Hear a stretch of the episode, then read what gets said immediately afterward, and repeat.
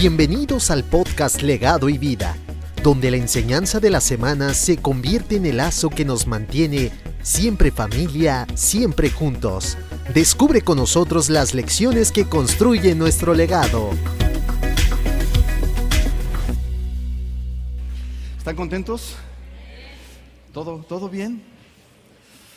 Excelente, pongámoslo, mantengamos nuestro corazón en ese orden. ¿Cómo les fue ayer los que estuvieron en, la, en, la, en el convivio? ¿Les gustó el pozole? ¿Cuál pozole? Bueno, los que no se enteraron, no se dieron por enterados o no quisieron venir, se perdieron algo bien rico. El pozole y todo lo demás, pero bueno, a mí se me vino a la mente el pozole. ¿Será porque es un platillo que se ha vuelto casi, casi patriótico? ¿Fue al grito? ¿No? Qué bueno, le felicito. A cómo están las cosas y lo que está sucediendo y lo que están haciendo, le felicito por no irse en el montón. Pero, ¿sigue siendo mexicano? Con, tristeza debo decir para los que nos están viendo y si nos ven en otro país, de repente eh, se, los voy a platicar a los que están más allá de, de las cámaras. Se oyó un sí en este salón como un sí. Así como que ya estoy dudando, la verdad, si quiero ser mexicano o no quiero ser mexicano. Así están las cosas. Pero déjeme decirle que no es su elección por el momento. Aquí nacimos. Y dado que septiembre es reconocido como el mes de la patria, no pude evitar traer a memoria algunas notas que han estado inquietando mi corazón y tienen muchísimo que ver, o más bien todo que ver con la palabra de Dios. Cuando me preguntaron cómo se llamaría la, homilía de hoy, la predicación de hoy, yo dije, una nación, una patria. Y pues bueno, estamos en un lugar donde eh, mi esposa y yo, y los que se han quedado en este lugar, en esta casa, todos los, días de la semana es en la mañana el himno del Estado de México y el himno nacional y los honores a la bandera los lunes. Y entonces eh, me recuerdan los tiempos de cuartel, donde te despertaban con un toque de Diana y luego seguían los honores a la bandera y todo el tiempo era alrededor de eso. Y si no eras patriota, te hacían patriota a golpes o a presiones. Hoy día, aún los niños hay que preguntarles qué entienden por patria, qué es una nación. Se está perdiendo. Ya no hay ese amor a la bandera. Ya la bandera puede estar por ahí y no pasa nada. La cuelgan en los, en los transportes públicos, anda hecha pedazos, llena de tierra y a medio mundo ya le importa un cacahuate. Yo le pido que no olvide ese símbolo y lo vamos a tocar en algún momento en, el mensaje.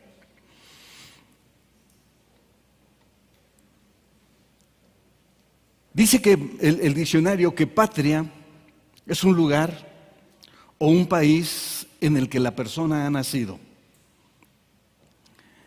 En algunos otros casos es el país que los ha abrigado o que las personas han adoptado y lo han amado como tal por diferentes razones.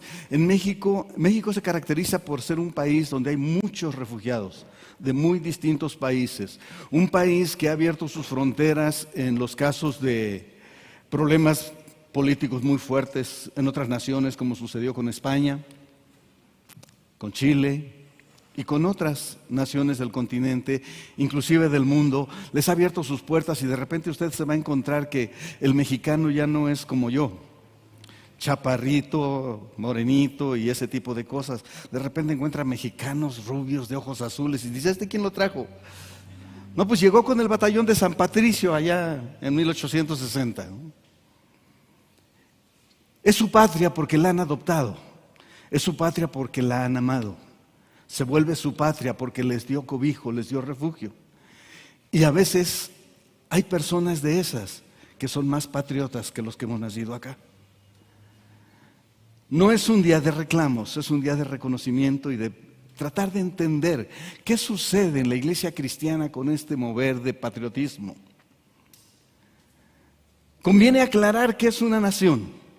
Y una nación, el diccionario dice que es un conjunto de personas que tienen un mismo origen, sea étnico o no, de donde hayan llegado, comparten vínculos históricos, viven en la misma tierra, la cultura es la misma o muy parecida entre ellos. En algunos casos se aplica también el término nación a grupos religiosos. Tienen conciencia de pertenencia a un mismo pueblo o a una misma comunidad. Generalmente hablan el mismo idioma, aunque en los casos como México se hablan muchos dialectos. Hoy día, conocidos como idiomas, me van a criticar por haber dicho dialecto, pero bueno, ya me arriesgué y me la aguanto.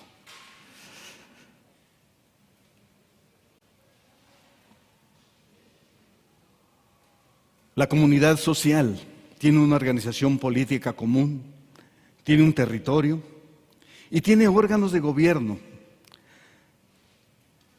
es una zona que podríamos decir hoy día es soberana, es decir, ya no es una extensión de un país o de un imperio. Generalmente son lugares soberanos, aunque sean pequeños. Son independientes políticamente de otras comunidades. Más o menos eso nos, nos da una idea de qué es una nación y a qué le llamamos patria.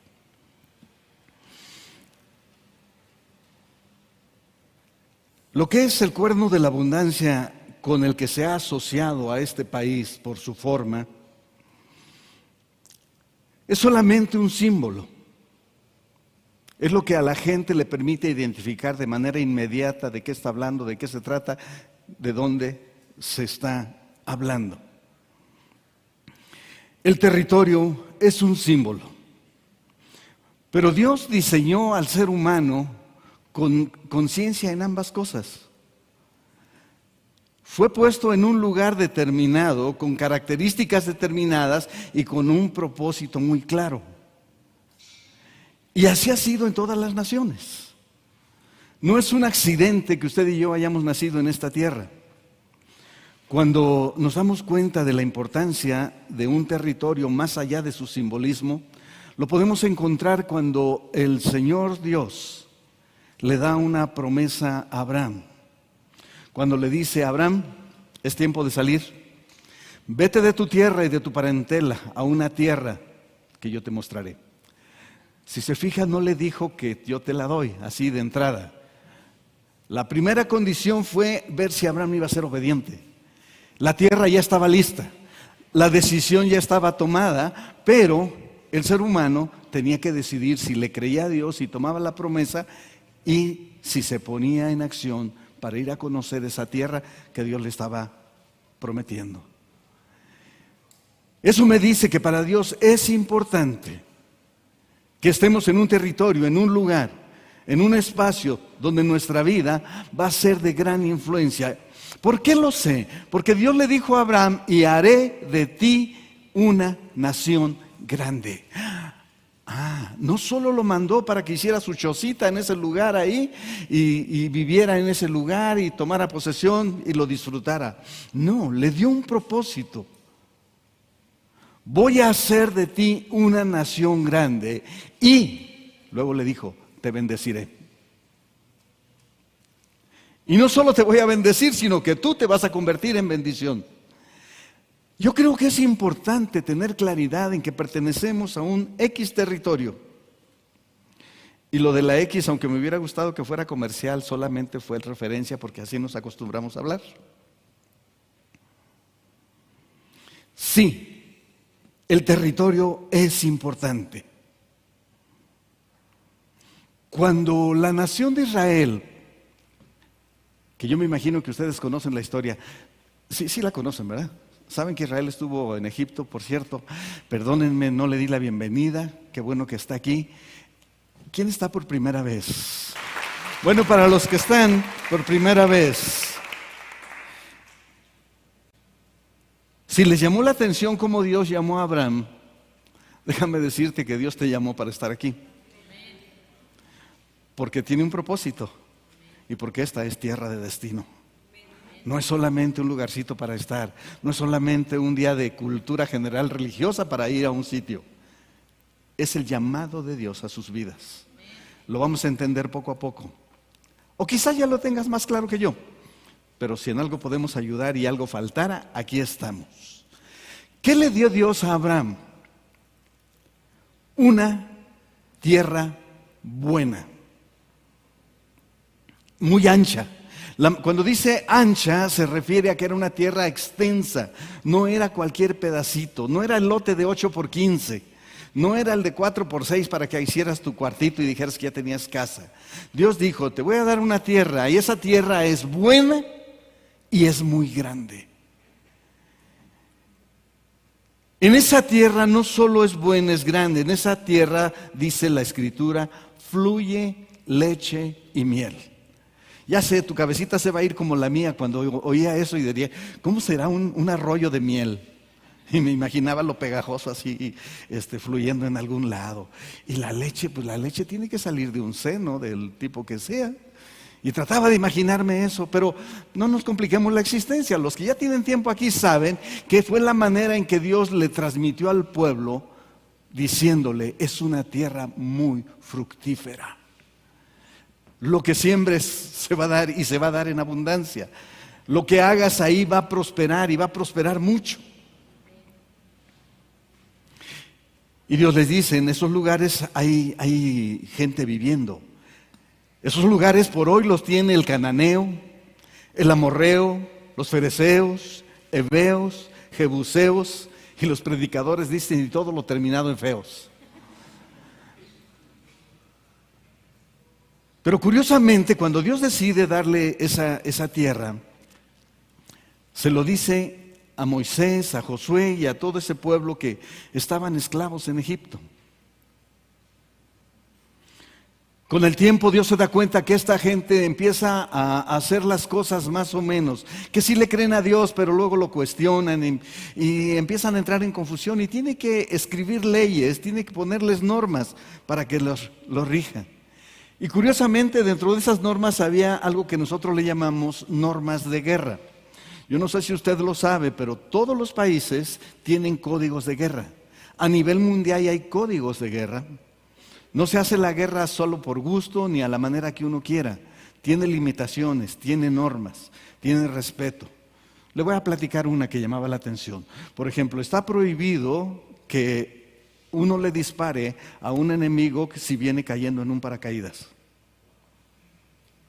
A nivel internacional eso es un delito. Puede ser el enemigo y puede ser el rambo del otro país, pero te esperas a que caiga y luego ya es lo que sigue. Y como esas hay muchísimas reglas, y hoy, hoy está de moda escuchar el término de eh, crímenes de guerra. Son aquellas cosas que violentan ese código internacional que rige la guerra. Pero Dios estableció códigos de guerra. Cuando dio la tierra también dio instrucciones. Cuando le dijo a Josué, tú la vas a repartir, también le dijo qué podía hacer y qué no podía hacer. A Josué, Dios le ordenó destruir a las naciones que se opusieran al establecimiento del pueblo de Israel. Dijo, vas a llegar con algunos pueblos y les vas a presentar paz. Si aceptan la paz, negociarás con ellos. Tienen que dejarte su tierra. Pero si van en contra los tienes que destruir. Y les dice algo más. Si no los destruyes, los que queden de ellos, le dijo, van a ser como espinas en tus ojos. Y van a ser como acicates, como, como estacas, como espinas que te van a picar los costados. Te van a estar afligiendo.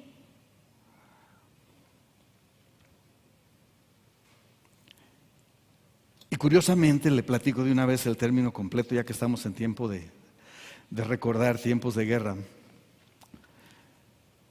Algunas de las tribus, cuando tomaron posesión de la tierra, decidieron negociar con algunos de los enemigos. Les aceptaron. Algunos enemigos se pasaron de listos y hasta se, cuentearon a los, a los israelitas para quedarse. Bueno, cuando Josué está a punto de morir, por instrucciones de Dios le dice al pueblo, ya saben todo lo que Dios ha hecho. Pero les voy a instruir de parte de Dios. Porque Dios nos dijo que no dejáramos a esa gente. Y los que se quedaron iban a ser espinas a nuestros ojos y acicates a nuestros costados. Y Dios les dice, yo no los voy a echar porque ya estaban advertidos. Dicho de otra manera, lo que Josué hace es decirle, pueblo, ni pierdan tiempo orando a Dios para que les quite la aflicción de los enemigos que se quedaron. Porque Dios ya nos había advertido y fue decisión nuestra. Entonces Dios le dice, yo no se los voy a quitar de ahí. Más o menos en términos mexicanos, se aguantan.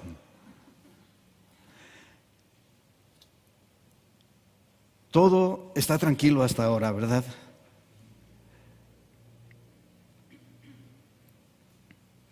¿Cuántos de ustedes se consideran patriotas?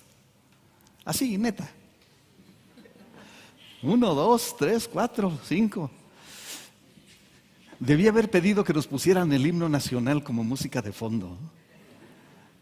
Mexicanos al grito de gorra. No, ¿verdad? Es de guerra, me van a multar por hacer eso. Porque se considera delito. Puedes pisotear la constitución, puedes enlodar la bandera, pero cuando te quieren jorobar, te buscan cualquier cosita. A Loco Valdés le pusieron una fuertísima por, por eh, hablar mal el nombre de Benito Juárez. Hace ya muchos años de eso, tal vez usted ni siquiera supo quién fue Benito Juárez. No, perdón, quién fue Loco Valdés. De Benito Juárez sí sabe, ¿verdad? Ok. Regresemos al asunto. ¿Por qué el himno nacional? Porque por alguna razón el himno nacional habla mucho de la, de la relación de Dios y el amor de Dios a su pueblo. Tal vez lo cantamos de manera corrida como cualquier rezo, pero, pero no, tiene mensajes muy poderosos, muy especiales que yo creo que fueron inspirados por Dios. Pregunté si usted se consideraba patriota y no es que piense que, que usted ame mucho a Mel Gibson. Más bien, yo creo, porque todavía me pasa, que oigo el himno nacional, los honores a la bandera, y todavía se me enchina un poquito la piel. Una patria, si nos consideramos o no patriotas, es una tierra que se agradece. Usted y yo deberíamos estar agradecidos por haber nacido en esta nación, aunque miles y millones de personas la hayan pisoteado. Y no estoy hablando de los extranjeros que han venido, estoy hablando de los mexicanos que no hemos entendido. Debemos ser agradecidos con Dios por tener un lugar donde se nos vio nacer y donde nos han atendido, bien o mal, aquí estamos. Patria debe ser un lugar que se ama. Si usted no ama su nación, estamos en problemas. Y debe ser una tierra que se bendice. Esta no es una cuestión de si te gusta o no te gusta, si estás de acuerdo con el sistema o no estás de acuerdo con el sistema. La instrucción de Dios es bendice tu tierra, bendice tus autoridades. Oiga, con los errores que cometen, y todavía papá me pides que los bendiga, sí, bendícelos. Y lo necesitan más, entre más se equivocan, más necesitan tu oración de bendición. Pero no ores pidiendo que así se queden o que les multiplique lo que están haciendo. Más bien oremos porque haya alguien que tenga la autoridad espiritual y moral fuerte para, para poderlos poner en su lugar y decirles lo que no está bien. Yo sé que a como están las cosas no estamos muy convencidos de orar por nuestras autoridades. Pero la palabra de Dios se escribió para obedecerse, no para discutirse. Claro, nos sale menos seguido que antes. ¿Qué es lo que más se escucha en días como, como el de ayer o antier? El Viva México. ¿No? Y hasta tres veces. Y luego le ponen los vivas que se les pegue la gana nada más para tratar de ser diferentes a otros. Pero no Viva México es una, frase tan común que, que nos sale y, está en los sombreritos y en los moños y en, en, lo que nos ponen, nos venden los chinos para disfrazarnos de mexicanos. ¿Sí sabía eso? No sé si se ha fijado que muchos símbolos patrios ya ni siquiera tienen nada de mano de obra mexicana, todo es chino. Pero seguimos diciendo, viva México. Y hoy quiero llevarte a un punto, que cuando digamos viva México podamos entender de qué estamos hablando. ¿Qué tengo que ser y qué tengo que hacer para que cuando digo viva México realmente tenga algún impacto en algún área? Usted sabe que en su boca hay poder que Dios puso, ¿verdad? ¿Sí? Entonces, ¿por qué anda de chismoso? no, no se crea. Pero todo lo que decimos adquiere un respaldo en el mundo espiritual. Cuando hablamos tonterías por hablar tonterías, nuestra boca sigue teniendo el poder. Cuando decimos viva México, realmente estamos anhelando que México sea un país vivo. Pero ¿cómo? Porque Viva México se ha convertido en un estribillo, algo que se dice por decir, que se escribe por escribir, pero, pero pocas veces nos podemos a pensar qué es. Y yo te digo, conlleva la corresponsabilidad de bendecirlo. ¿Y cómo bendecimos a México? Hablando bendición, no. Bendecimos a México viviendo por México. Tu vida tiene que tener un reflejo de amor a tu patria. Porque si no, hablamos por hablar. No se vale, no se puede. Gritar viva México mientras lo estás destruyendo es ser hipócrita, mentiroso y cosas peores. Gritar viva México cuando ni te interesa lo que le pasa.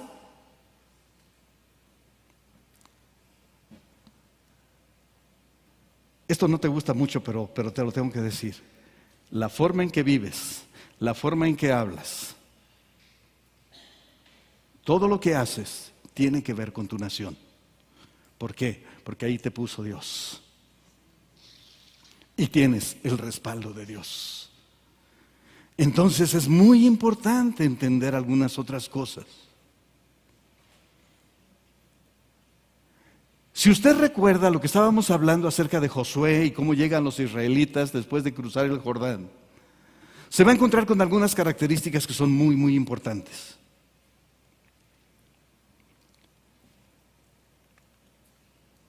La instrucción de Dios fue, toma esa tierra.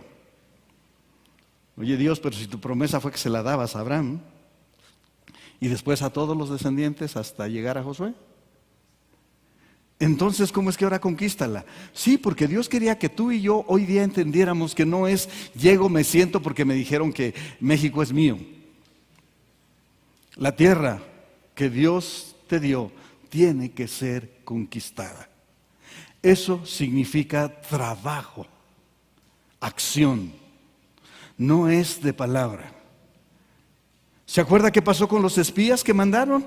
Unos se asustaron y otros dijeron, no, sí podemos tomarla. Si Dios está con nosotros, la tomamos. Y tú y yo como cristiano tenemos que llegar a la misma conclusión. Si Dios está con nosotros como sí creemos que está, entonces debemos ser influencia a esta nación. La conquista no siempre es a balazos, la conquista no siempre tiene que ser golpeando y pasando sobre los demás, sino con un grado de influencia profundo que llegue a más y más personas para que conozcan de Dios y acaben amando a su nación. ¿Todavía está conmigo? Creo que vamos a terminar a tiempo, pero no con México. A México lo vamos a engrandecer usted y yo con un poquito, cada quien. Hoy las personas que están invitadas van a poder entender esto con claridad.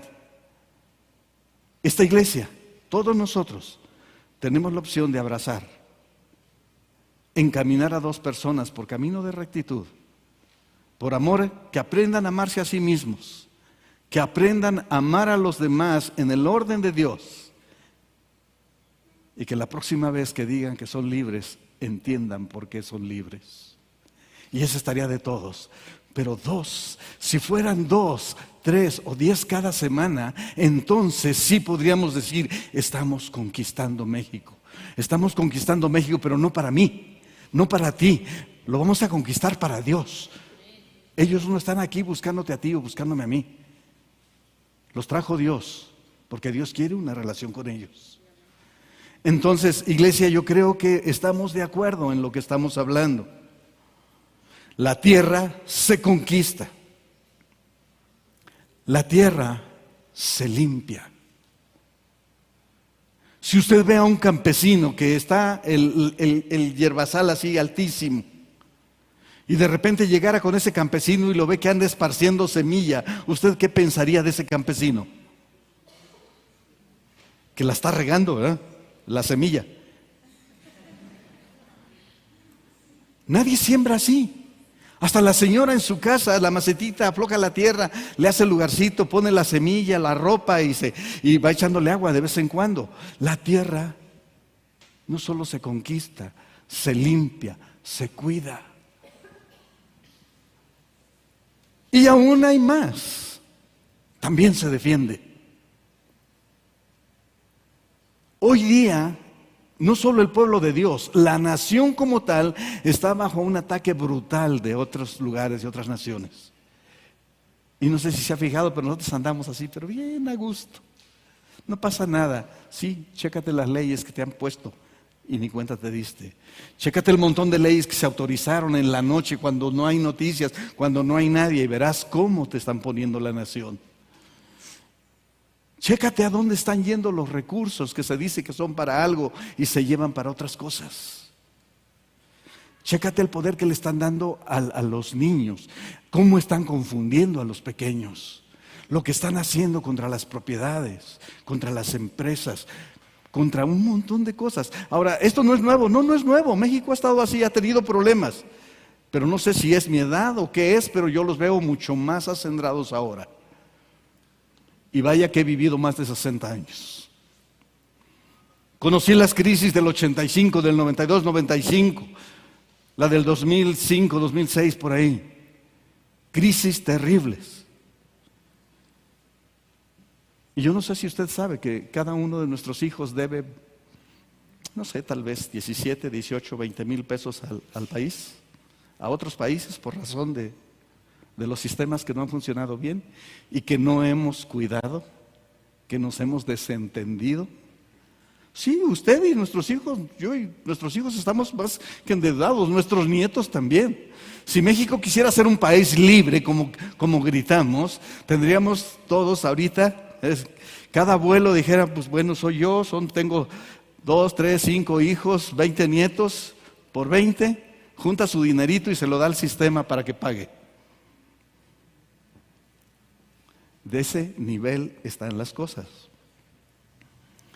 Una tierra se conquista, se limpia y se defiende.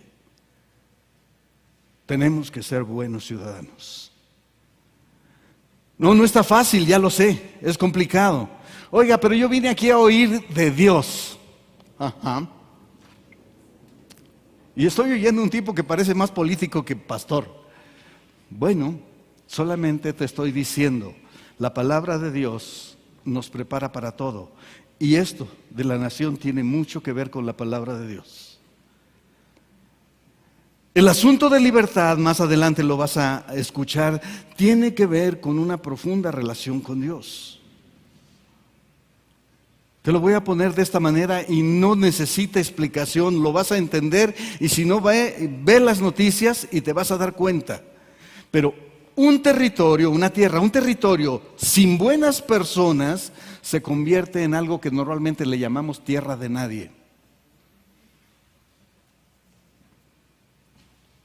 Así. ¿Qué es una tierra de nadie? Donde ya no importan las reglas, donde ya no importan las normas, donde estamos unos contra otros y, y, aplicamos la ley del más fuerte y molestamos y nos ponemos encima de que se deje. Tal vez, tal vez lo que usted vive, lo que usted escucha se parezca un poquito a lo que estoy diciendo. Pero casi seguro es mucho más crudo que lo que yo estoy hablando.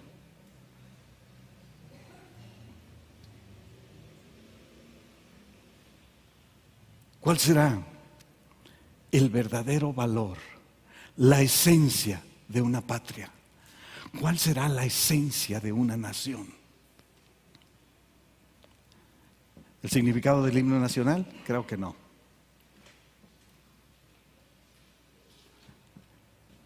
Es un secreto que va a conocer hoy.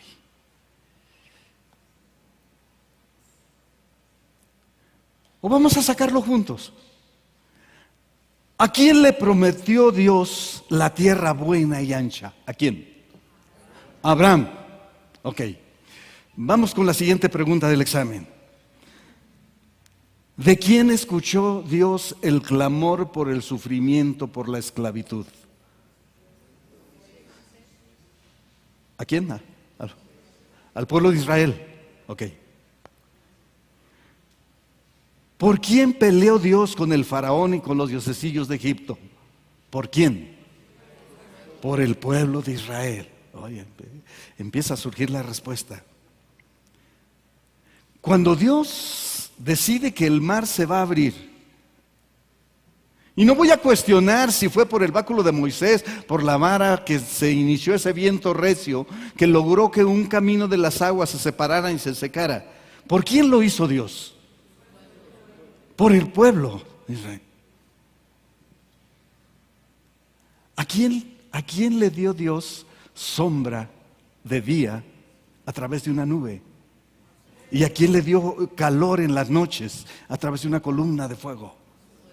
Al pueblo de Israel. Ok, vamos bien hasta ahí, ya nos faltan como 20.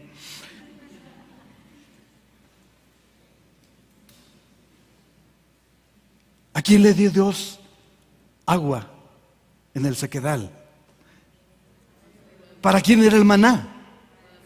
¿Y las codornices? Para el pueblo. ¿Y las leyes? Ok, creo que ya sacamos un común denominador entre todo esto, ¿verdad? Ahora falta que le pongas tu nombre. Porque Dios está hablando de personas. Nada de lo que pasó antes fue hecho por otra razón. Toda la creación fue hecha por razón de personas. Por eso yo estoy diciendo, ponle tu nombre. En la eternidad Dios te ha visto desde siempre. Cuando te dijeron eres importante para, para Dios y tú dijiste, ¿qué tan importante puedo ser yo? Eres muy importante para Dios. Porque enumerando rápidamente por razón de tiempo nos encontramos que todo fue hecho por razón de nosotros. Así que patria y nación no es territorio solamente, no es un grupo, son personas. Y nuestra tarea es que esas personas sean buenas personas.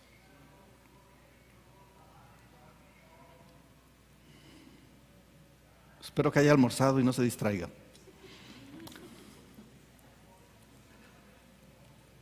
Una nación, una patria En la número 21 de las preguntas cabe una. ¿A qué vino Cristo? ¿A salvar? ¿A qué más? Nadie dijo a convertir el agua en vino, ¿verdad? Qué bueno que ya se libró de eso.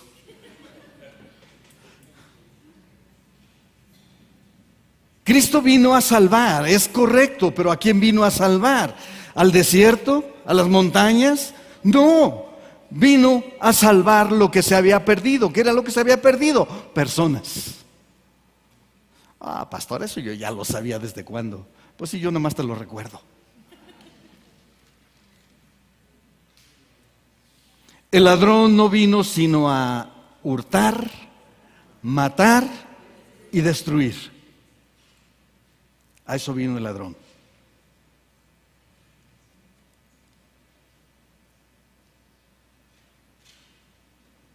Y Cristo dice, yo he venido, ojo con esto, yo he venido para que tengan vida. ¿Y vida qué? En abundancia. entonces algo no estamos haciendo bien, algo está faltando, porque yo puedo decirle, todavía en muchas personas no estamos viendo la vida en abundancia. Y abundancia no se refiere a que tengas mucho dinero o muchos bienes. Es una vida con plenitud, es una vida con libertad, es una vida sin tener que depender de que te pintes el cabello igual que la Shakira o que la Beyoncé o no sé cuántas cosas. Pero yo le aseguro que si usted camina por la calle y se pone a fijar, se va a dar cuenta que mucha gente se está vistiendo como se viste la influencer de su tiempo. El color de cabello, el que está de moda. Ahora, pastor, eso no es pecado. No, no es pecado. Lo único que indica es que no estamos siendo libres ni estamos siendo plenos, porque necesito la imagen, necesito parecerme a alguien más para, para ser yo. Y ahí salen las tribus y un montón de cosas. Uy, eso sí parece regaño, no me podía ir sin tocar un punto ahí. Cristo lo dejó bien claro, para que tengan vida y para que la tengan en abundancia. Pero más allá, cualquiera de ustedes diría, yo siempre he estado vivo, por eso estoy aquí, sí tengo vida. Pero Cristo no se refería a ese tipo de vida solamente a tu vida biológica. Yo no sé si se han puesto a analizar la vida, pero de repente de, bebés a, jóvenes todo parece viento en popa. Los jóvenes se sienten los amos del universo, los Superman de todos los tiempos, los superhéroes y, y todo lo hacen bajo esas influencias. Y de repente va a llegar un punto donde empieza una decadencia ya no, no, somos tan frescos, ya no nos cosemos en el primer hervor, decimos en México, ya cala por aquí, cala por allá y empiezan a pasar cosas, pero sigue vivo. Está tan vivo como cuando estaba en el vientre de su madre. Entonces Jesús no se refiere a esa vida, se refiere a una vida que va más allá de eso. Y es la vida espiritual del ser humano.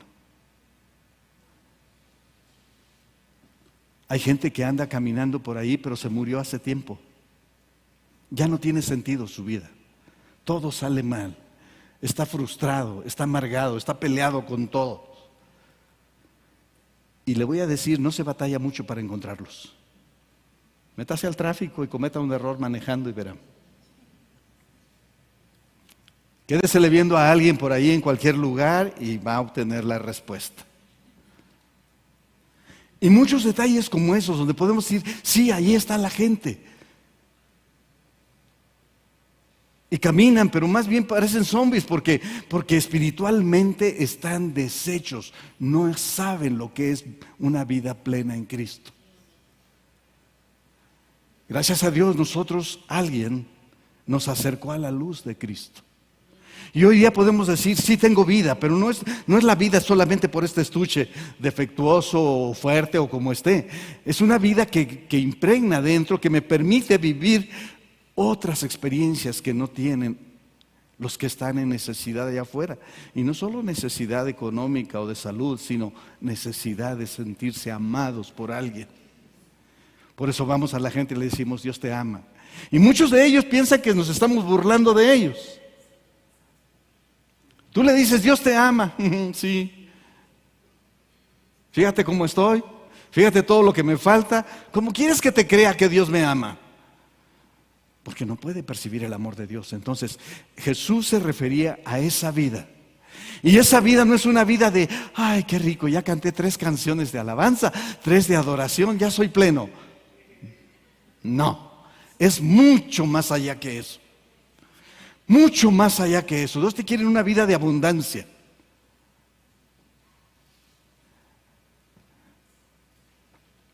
La guerra sigue, está vigente. Hace dos noches, justo a medianoche, nos llama una familia cristiana que estaba sufriendo un ataque demoníaco en, en su casa. Ni siquiera son de esta iglesia. No estamos exentos de estar en una batalla, tenemos que conquistar. Pero mayor es el que está en mí que el que está en el mundo. Mayor es el que vive en ti que el que vive en el mundo. Pero necesitas creerlo, necesitas vivirlo, necesitamos ejercerlo. Porque la autoridad que Dios, da no sirve de mucho si no se ejerce. La autoridad no es una teoría, ni una técnica, ni una forma de, de ser. Es una forma de vivir que es plena y cuando se requiere se nota. Y la autoridad tiene mucho que ver en cómo vivimos. Alguna vez hubo un evento en, fue en Ciudad de Puebla y de repente pues, se armó la rebambaramba, ya no, no, me acuerdo ni quiénes estaban allá, no, recuerdo si Alex andaba por allá, pero ya hace algunos años y, una de las jovencitas de, de casa sufrió un ataque demoníaco. Y esto yo no lo vi, me lo platicaron los muchachos. Me dijeron que llegó la hermanita valiente de siempre y empezó a reprender. Y la otra hermanita que le empieza a decir sus verdades y sus pecados. Mejor se retiró. La autoridad para ejercerla tiene que estar respaldada. Por eso el terco predicador de esta iglesia y los invitados también están de tercos. Tenemos que aprender a vivir lo que sabemos y lo que decimos. Para que cuando enfrentemos un problema no venga el enemigo y te agarre, como decimos en los negocios, los dedos en la puerta, sino que puedas ejercer con libertad lo que Dios te ha dado, lo que Dios te ha dicho que eres, sin que el acusador tenga argumentos en tu contra. Por eso es importante vivir lo que sabemos.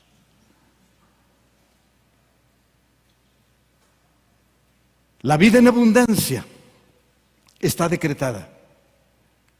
La vida en abundancia para ti y para mí ya está dada. También tenemos que conquistarla, tomarla, ejercerla.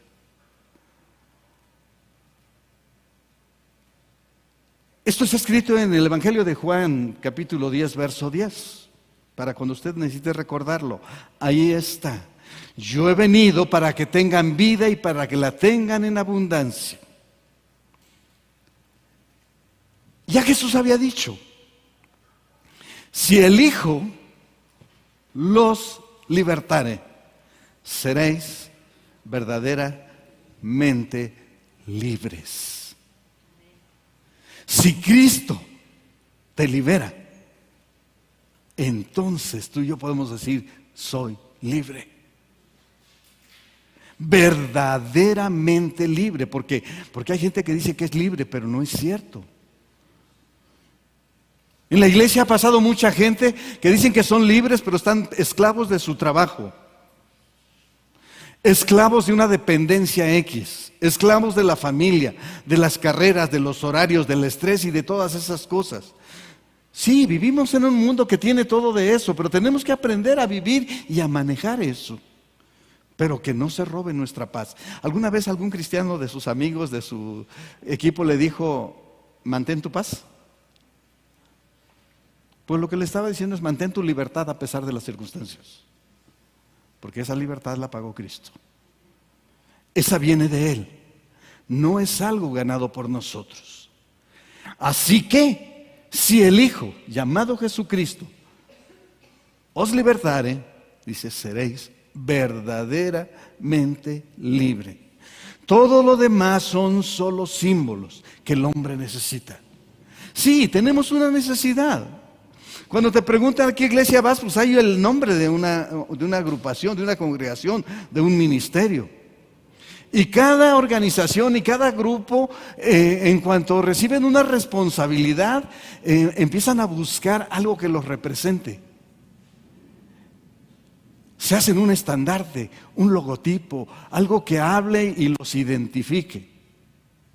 Bien, son símbolos. También los patrios son símbolos. Cuando la mayoría de las personas eh, ya tienen algo de tiempo en esta vida, pues de repente solamente ven un color y saben de qué se trata. O ven una figura o una forma o una palabra y lo relacionan. Por ejemplo, cuando ven el color rojo y le dicen, ¿qué refresco es? nadie sabe, ¿verdad? Está bien, no se arriesgue. Bendita coca, dicen algunos. Otros dicen es un mugrero. La verdad, yo no quiero estar en medio de los dos. El hombre necesita tener una figura, algo que le recuerde, que le diga, que le ayude a identificar. Por eso tenemos una bandera. Donde quiera que usted la vea. Inmediatamente no, no dice, ah, verde, blanco y rojo y un águila. ¿Qué es eso? No, en todo el mundo saben, la ven y ya dicen qué es. Y lo que aparece inmediatamente es México. Y si no tiene nada en medio, más que el color blanco, nada más Luca va a saber. Anita y ellos. Son figuras que nos ayudan. De hecho, la proliferación de las cruces como figuras tienen que ver con que a la persona la relacione inmediatamente con algo religioso, con Cristo y su crucifixión.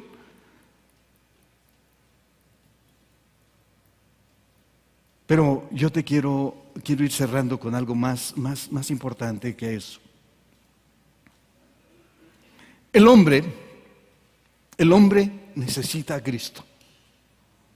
Puedes practicar muchas cosas, muchos formas de buscar relacionarte con Dios. Puedes refugiarte en la filosofía, puedes refugiarte en la ciencia, puedes llegar a ser el científico más connotado o el filósofo de pensamiento más profundo. A él le podemos decir, necesitas a Cristo. Necesitas a Cristo porque solo en Cristo hay salvación. Y a estas alturas nosotros ya nos dimos cuenta que no solo somos el estuche que ves, que somos más que eso. Que en ti fue puesto Espíritu de Dios. Tienes un Espíritu. No lo tocamos, no lo comprendemos, no lo podemos ver, pero ahí está. Y por eso estás aquí. Porque el espíritu se discierne en el espíritu o con el espíritu. El hombre, cualquiera que sea su nivel, necesita de Cristo. Y el hombre en Cristo también necesita al hombre. Hablo del género. Ninguno de nosotros puede estar aislado. El que vive aislado va a acabar enfermo emocionalmente, espiritualmente y después físicamente y va a morir ahí. Nosotros necesitamos a Cristo, pero los demás nos necesitan a nosotros y nosotros les necesitamos a ellos.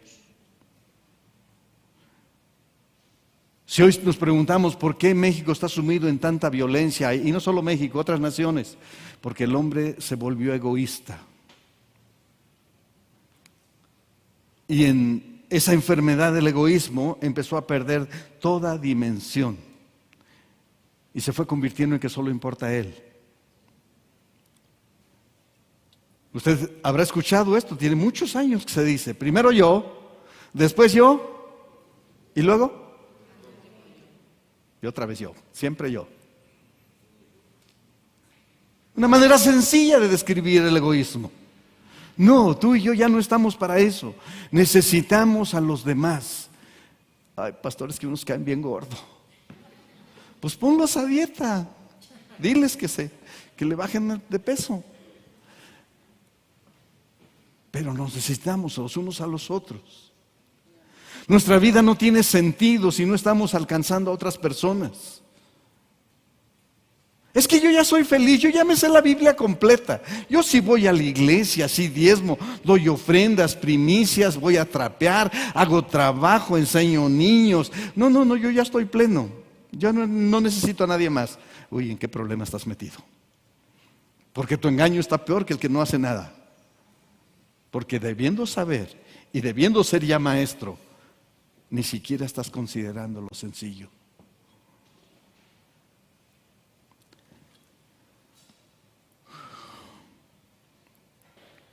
Hemos perdido el amor al prójimo.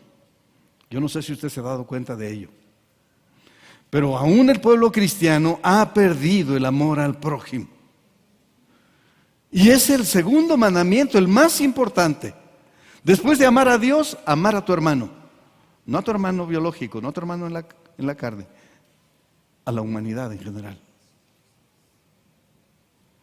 ¿Por qué digo que se ha perdido? Bien, a mí me hace pensar que esto se ha perdido por una razón. Estamos convertidos en una nación donde unos pocos quieren controlar todo, donde por el poder y por el dinero se están haciendo cosas terribles, muy terribles. Hace tiempo dejó de venir una hermana que se perdió su hijo, simplemente se perdió, dice, yo sé que está vivo. Y me atrevo a pensar que algunas veces hasta ha venido a casa por lo que he visto. Viene de lejos y se van, se lo llevan. Pero de esas hay miles y miles.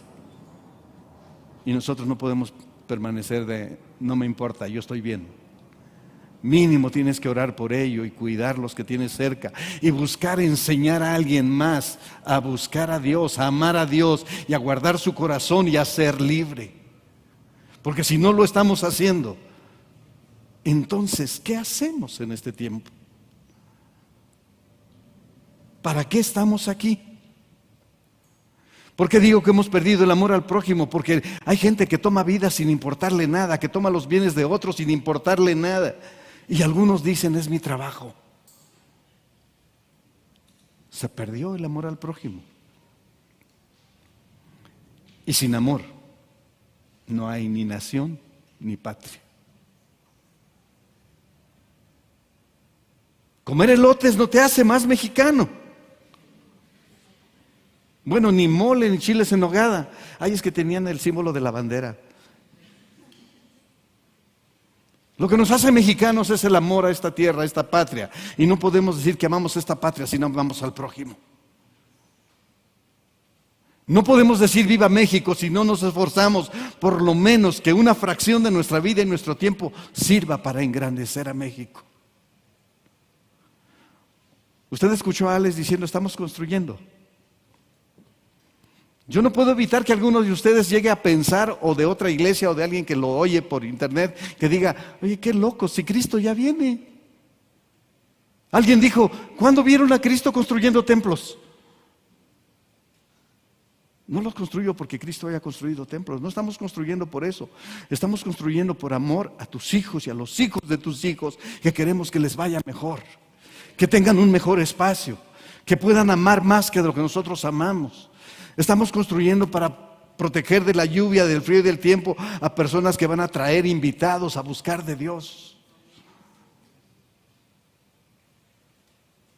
Tiene que ser un reflejo de amor. Y no está sencillo ni es barato. Pero tenemos que hacer algo. En algún área y en algún terreno tenemos que hacer algo por los demás. El pueblo de Israel nos ha dado lecciones impresionantes. Hace rato usted estaba mencionando mucho al pueblo de Israel. Bueno, el pueblo de Israel de hoy día somos nosotros. Pero el pueblo original nos ha dado lecciones impresionantes. Una de las enseñanzas que de las que se habla poco, pero que está a gritos en la Biblia, dice que el pueblo de Israel buscó mantener su identidad a pesar de estar en exilio. Estuvieron en Babilonia no una, varias veces y mantuvieron al pueblo de Israel juntos, se preocuparon unos por otros, se cuidaron unos a otros. Oraban unos por otros. Nehemías dijo, sí Señor, hemos pecado. Este pueblo y yo hemos pecado contra ti. No decía, todos se equivocaron, todos la regaron, nada más yo salí bien. Eso habla de unidad. El pueblo de Israel, los alemanes pensaron que lo habían destruido no tenían tierra. Podríamos decir no había patria, pero había nación. Y los que quedaron lo mantuvieron vivo. Entonces, no es cuestión de territorio solamente. La esencia es el amor de unos por otros. y un amor fincado en Cristo, porque no hay otro amor que resista las pruebas. Las amistades se acaban por cualquier disgusto. Las familias se deshacen por cualquier herencia. A veces ni vale la pena, pero se anda uno peleando. Lo único que puede sostener es el amor a Dios. Y el amor de Dios que sostuvo Israel fue porque el pueblo de Israel reflejó ese amor unos con otros, no porque fueran perfectos, no porque no se equivocaran, no porque hoy día estén bien. Cuando en el 48 les dan territorio, inmediatamente a los pocos años los empiezan a atacar los países vecinos. ¿Por qué? Porque estaban en guerra. Seguimos en guerra. El enemigo va a tratar de destruir al pueblo de Dios. Pero, pero si Dios con nosotros, ¿quién contra nosotros? ¿Qué hacían? Buscaron mantener la obediencia a los mandamientos de Dios. Se les fue mucho a religiosidad, pero buscaron ser obedientes. Muchos de ellos se preocuparon por los demás. Creyeron sus promesas. Le creyeron a Dios, aún en tiempos de cautiverio. Y ahí está esa nación. Es un pedacito de tierra comparado con países como México como China, como India.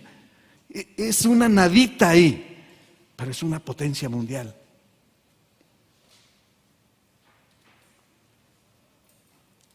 Mi amado, no quiero que se vaya sin esto último. Voy en el tercer final, ¿eh? lo sigo contando.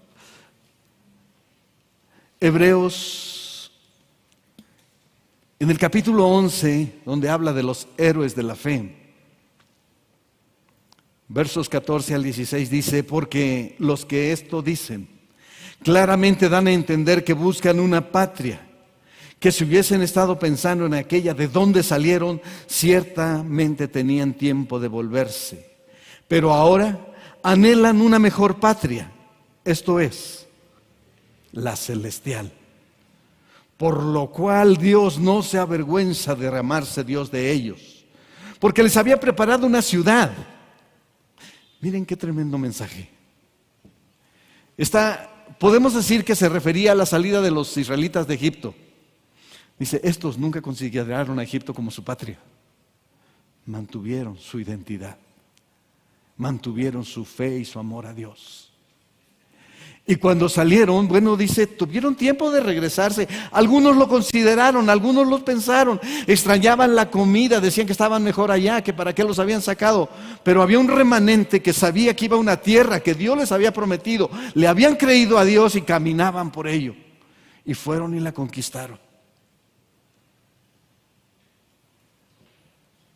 Y si Dios no se avergonzaba de ellos porque no pensaron solamente en la tierra de los feos pensaron en una patria mucho más alta que esa tierra. Por eso dice la celestial. Y yo te recuerdo, Filipenses 3:20, mas nuestra ciudadanía está en el cielo, de donde también esperamos al Salvador, el que habrá de venir, el Señor Jesucristo. Hoy día, donde quiera que vayas, te dicen, identifícate, sacas tu INE. Esa es tu identidad en este, en este país, en esta dimensión, en este tiempo. Pero tu verdadera identidad, nuestra verdadera identidad está en los cielos. Nosotros, usted y yo somos ciudadanos del cielo. ¿Te cuesta trabajo creértelo?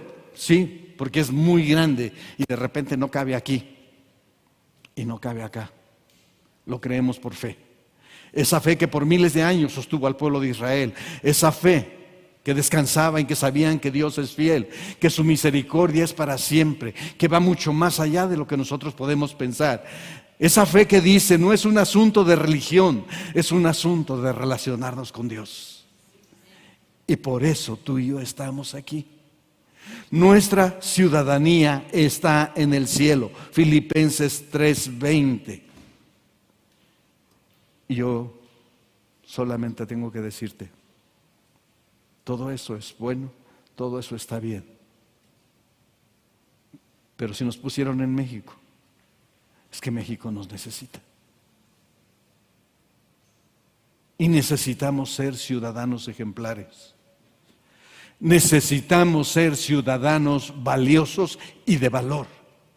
Tu valor no es la pensión de 65 y más. Tú vales más que eso. Tu valor no es la beca que te dan para que vayas a la prepa. Y si lo he de cambiar un poquito, México vale mucho más que todo eso junto. México es mucho más importante que eso. Porque los mexicanos hemos dicho queremos a México para Cristo. Queremos que México o los mexicanos encuentren, conozcan, disfruten el amor de Dios. Para que sean verdaderamente libres.